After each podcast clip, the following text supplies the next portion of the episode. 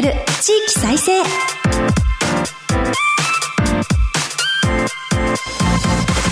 日本経済新聞の支局記者が語る地域再生。番組進行を務めます。古き良き時代から来ました。真面目なアイドル。真面目にアイドル。ユッフィーこと寺島由布です。私寺島由布は早稲田大学在学中の2013年からソロアイドルとして活動しています。ゆるキャラ好きとしてゆるキャラグランプリをはじめ各地のキャラクターイベントで MC も担当してきました。今日本経済新聞の電子版では人口減少産業活性化などの課題解決に取り組む地域の姿をデータで読む地域再生という特設サイトから記事を日々発信しています。この番組では日本経済新聞の50を超える支社支局ネットワークを生かして毎回一つの地域にフォーカス。記者が知る地域の今を伝え地域の魅力も紹介します。日経電子版から地域ニュースもピックアップしてお届けします。さて今日の番組は私にとって身近な千葉県に注目します。番組前半は千葉の自治体ごとの再開発活性化策と題してお送りします。また全国各地の地域ニュースを挟んで後半は千葉の陸路事情と経済への影響というテーマでお送りします。この番組のご感想や実況投稿は「ハッシュタグ地域再生ラジオ」でお願いします。この後日経の千葉支局とつないでお送りします。どうぞお楽しみに。支局記者が語る地域再生。この番組は日本経済新聞社の提供でお送りします。プ千葉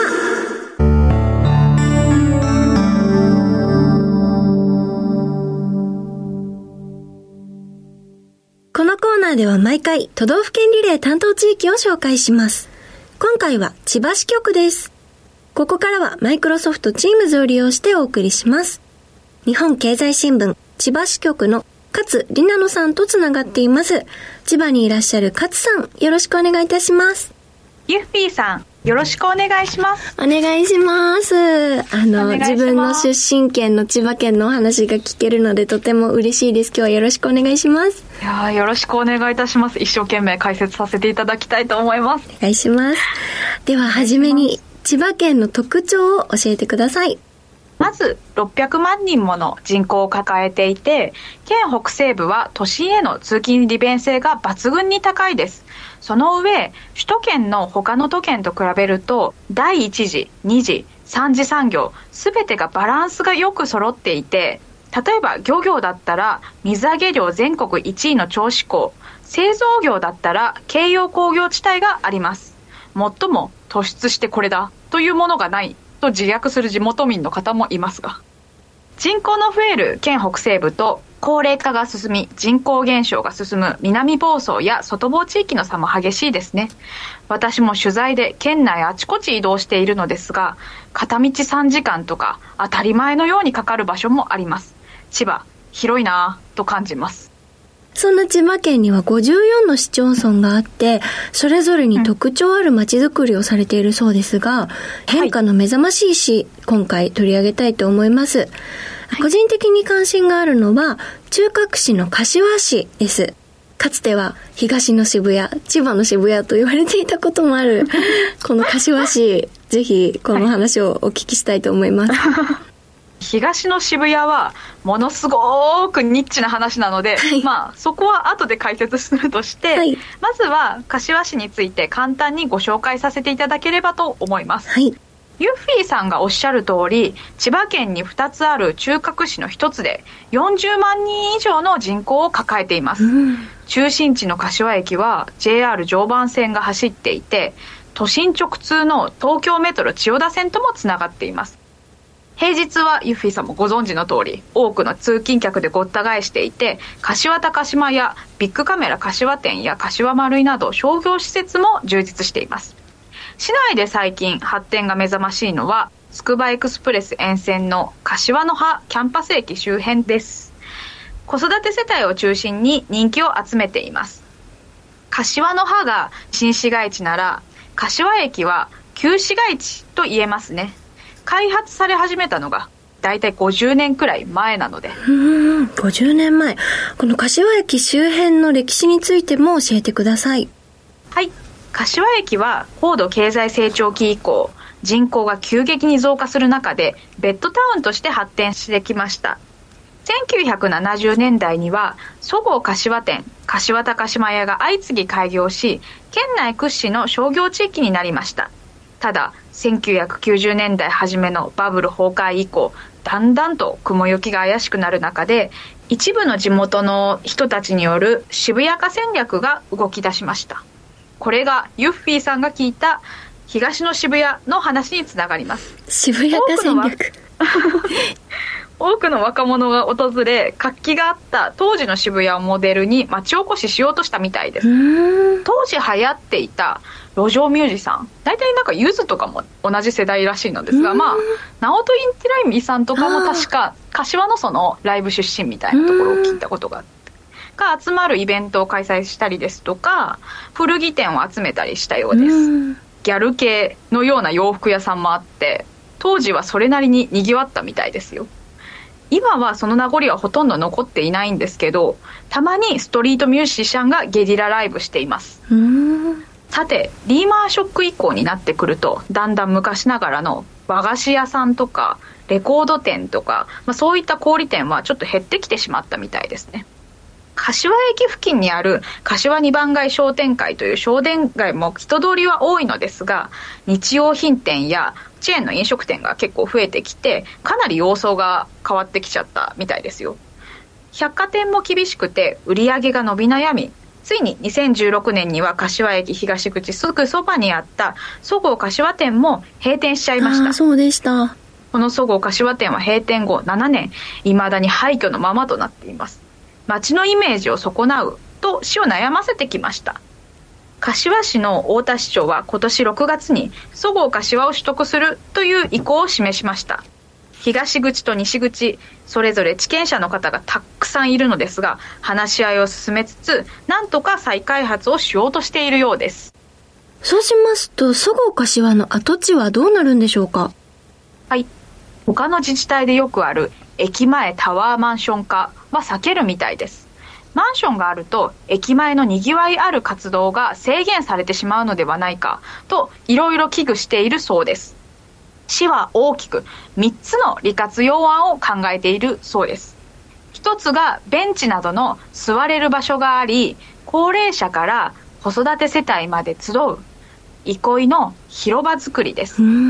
駅前は公園などが少ないですから落ち着ける場所は需要があるようです。2つ目が狭い駅前交通広場の拡張です。最後が老朽化した大型ビルの建て替え。そごう跡地の隣にありビッグカメラが入るスカイプラザ柏なども建設からもう50年も経っています。見ていて正直まあ、エスカレーターとか乗っていると、ちょっと古いなという印象を受けます。ですが、多くのテナントが入居する中での建て替えですとか、大規模改装ってなると、まあ、なかなかこう難しいですよね。そごう柏店の跡地に新しいビルを建てるなどして、店舗移転を促すとか、そういったこともちょっと検討しているみたいです。そごう柏跡地、立地はいいのですが、それでも7年も放置されていたこともあって、商業施設を作ってにぎわいだけを追い求めるという考え方は、人口減少がこれだけ進む中で変えていかなきゃいけないのではないかと思っている自治体の職員の方もいらっしゃいました。柏高島屋のある柏駅西口の周辺についても再開発へ向け協議が進められています。街を住む人のニーズに合った形に作り変えていこうとする駅前の再構築とも言えます。今後、柏市の姿はどう変化していくと思いますか？ちょっと難しい質問ですね。地元のお店とか市のいろんな関係者の方にも取材していると特に柏駅は最初の頃もう本当に駅が作られたぐらいの頃の開発からまあ50年経っていていろいろとちょっとガタが来ているんじゃないかとも言われています次の時代に向けた再構築が必要だという人がやっぱり多いですね。柏市は最近人口のピークを2025年からこう35年に後ろ倒ししていて、他の自治体に比べると人口減少は比較的緩やかそうですね。で柏駅の派キャンパス地域を中心にまだまだ発展の余地はありそうなんですけど少子化でいずれはやっぱりこう人口減っていうところは免れないと思います最近は産業の創出にも力を入れている。スタートアップとかですね。そういったところからこう脱ベッドタウンのようなものを目指しているようです。自治体と民間企業と地元の人や大学の先生など専門家が連携しながらこう課題意識を持ち続けること。これが結構街が持続していくためのポイントかもしれませんね。柏市の今後にぜひ注目したいと思います。そして人口という観点でいくと人口増加率が全国指折りの流山市にも注目したいと思います中心地の流山大高の森駅付近には人気のスーパーもあるみたいで全国のサウナーが集っているそうですね。行ってみたいなと思ってるんですが、さて、この流山市、移住者が増え続けている理由はズバリ何でしょうか？はい。きっかけと言えるのは、2005年のつくばエクスプレス、これの開業ですね。ユフィさんもおっしゃっていた流山大高の森駅もつくばのその沿線駅です。秋葉原とかにすぐ行けて便利ですよね。あそうなんです、大体都心から30分ぐらいで行けちゃうので、はい、開発では自治体の方からかなり積極的な働きかけがあったみたいで緑を残すようにとかどんな商業施設をどういう場所に置くですとかそういうことも含めていろいろとこう民間と自治体の方でかなり連携していたみたいですね。結構町の方からはかなり綺麗に区画整理されているっていう評判もあって上々ですね評判は。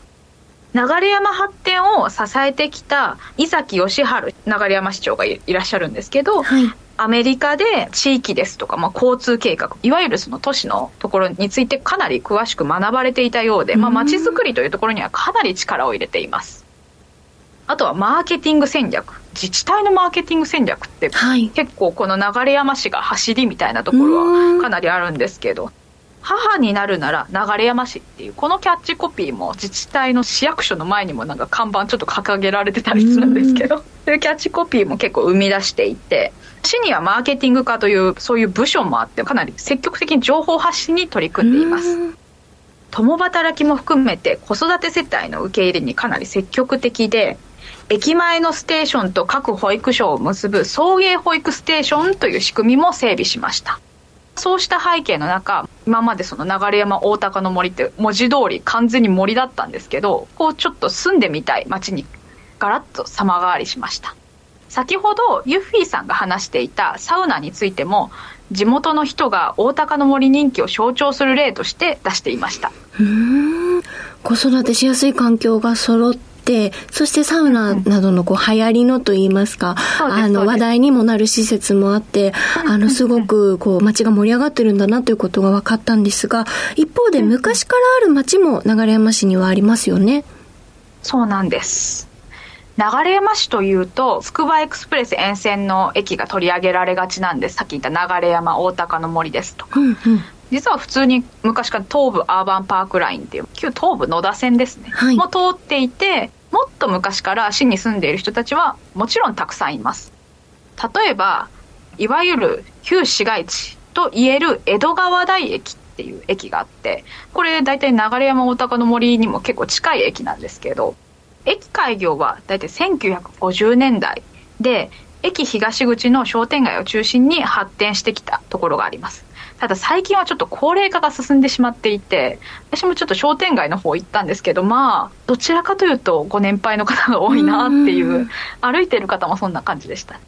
となると今後のことを考えると旧市街地の再開発も必要かもしれませんね。そうなんです。市は旧市街地である江戸川台駅東口の再整備にも実際動き出しています駅前の日本貿易振興機構江戸川台職員宿舎の跡地を2020年に国から購入しました。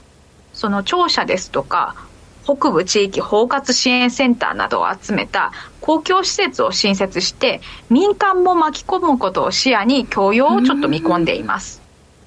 駅前広場も整備して地元商店の人たちとももちろん話し合いをいろいろ続けながら商店街のちょっとしたリニューアル改装みたいなのもちょっと考えていて若い人にも魅力ある街を目指しています。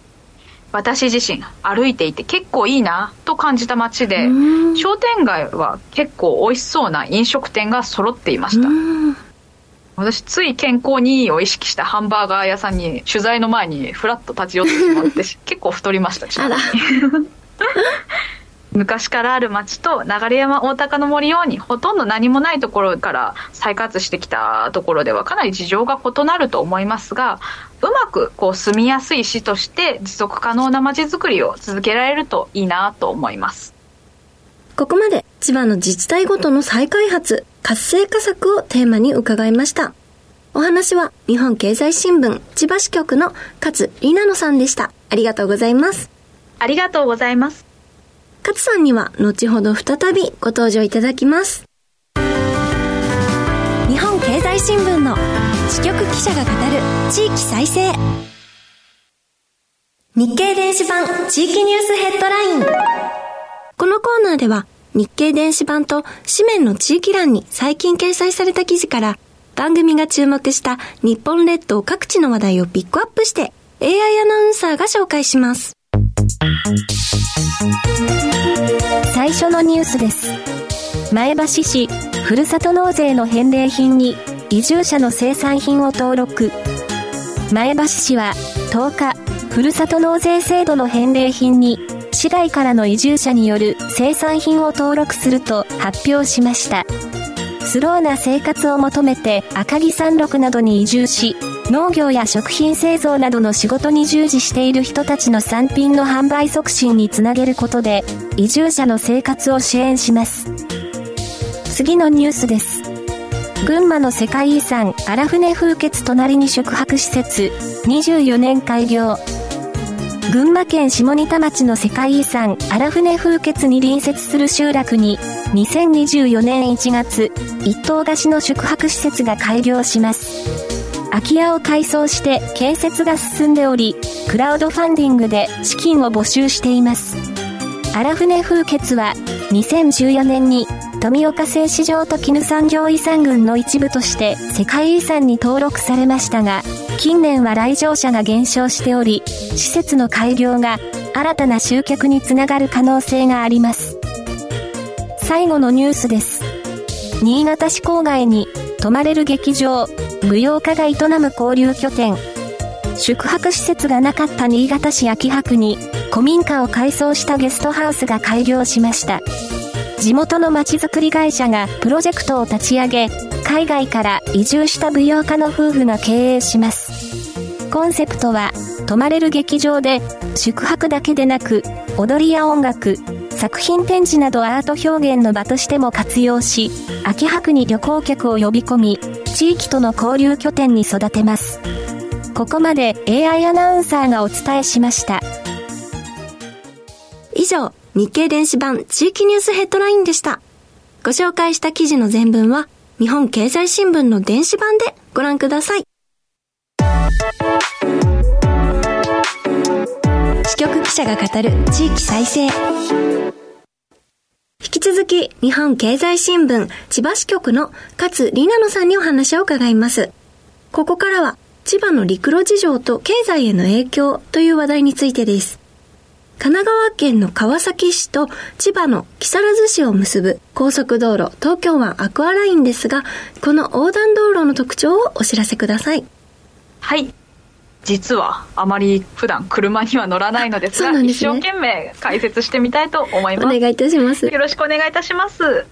東京湾を横断し、木更津市と川崎市を結ぶアクアラインは、1997年に開通しました。構想自体はもっとずっと昔からあって調査に約20年建設に約10年も費やしたそうです。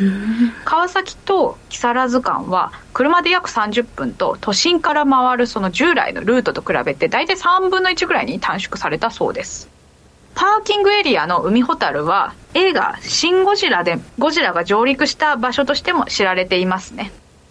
アクアラインの開通後の大きな変化のポイントは料金です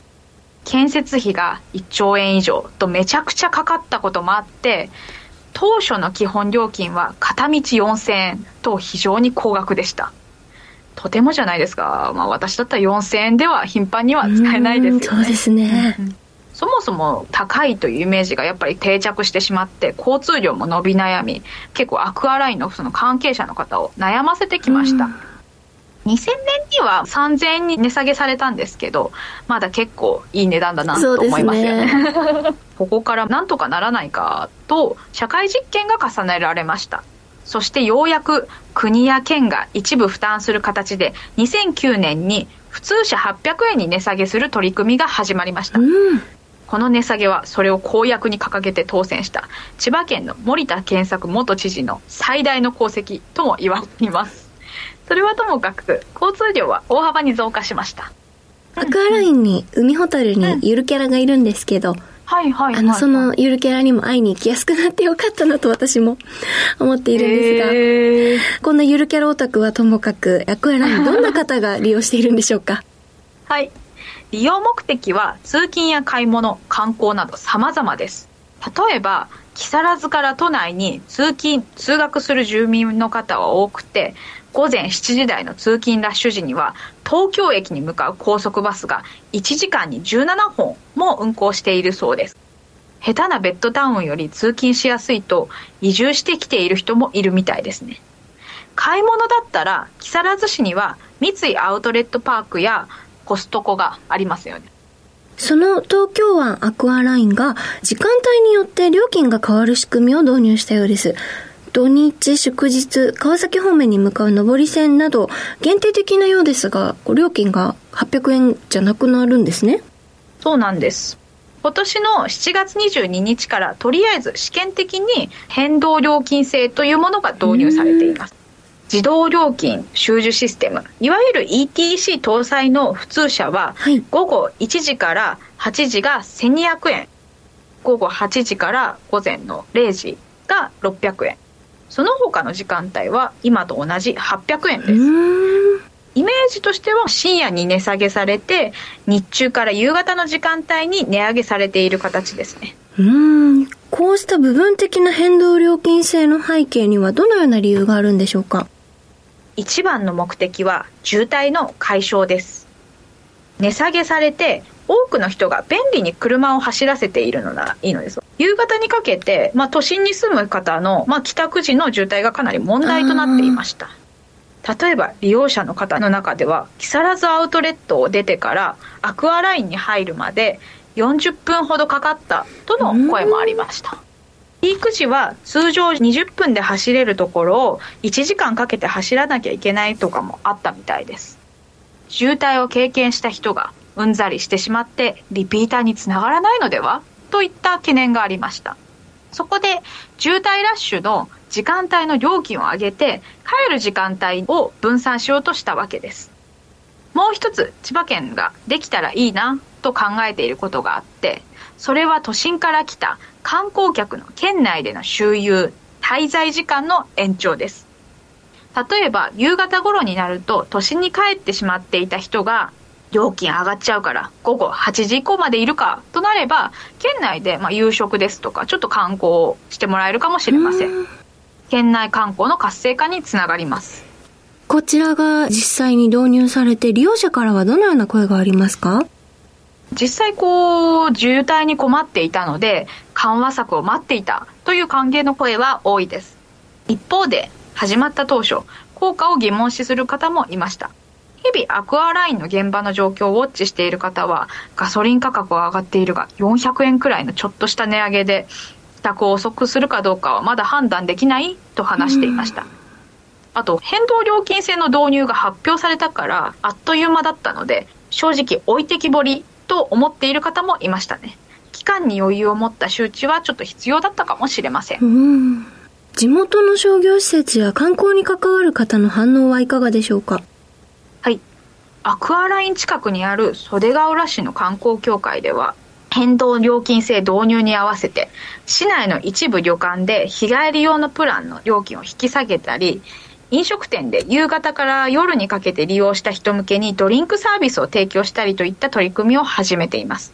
ただそもそもアクアラインの近くにある人気の観光商業施設は夕方くらいまでに営業を終えちゃうところが多いですね。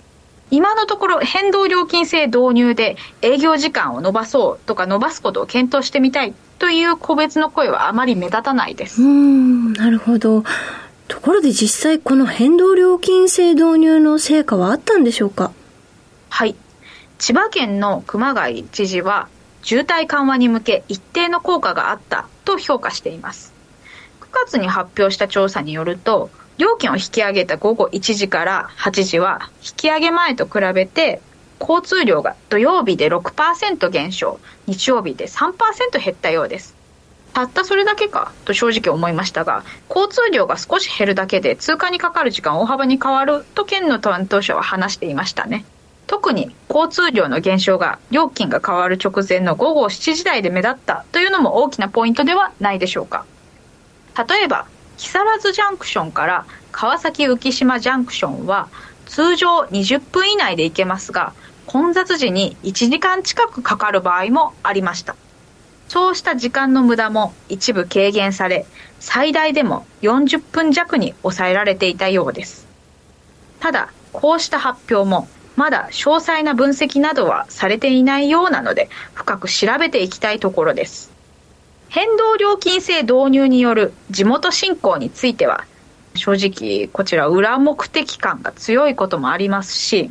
位置情報データを活用するなど、定量的な効果検証が結構複雑だと思うので、詳細な分析はすぐには難しいかもしれません。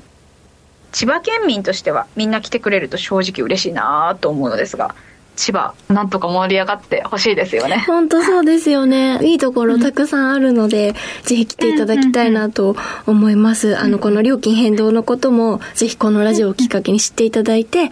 料金うまくお得なタイミングで移動ができるように、ちょっと旅の計画練ってみていただいたりして、千葉に遊びに来ていただけると非常に嬉しいです。そうですね。はい。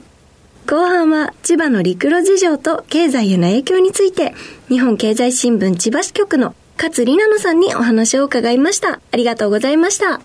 ありがとうございます。ここまでマイクロソフト Teams を利用してお送りしました。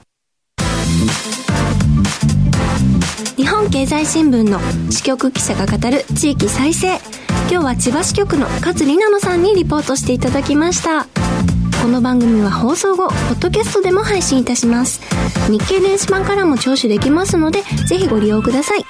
番組のご感想は、ハッシュタグ地域再生ラジオで実況投稿してください。来週も千葉支局からリポートしていただきます。次回もどうぞお楽しみに。ここまでのお相手は、ユッフィーこと寺島由布でした。支局記者が語る地域再生。この番組は、日本経済新聞社の提供でお送りしました。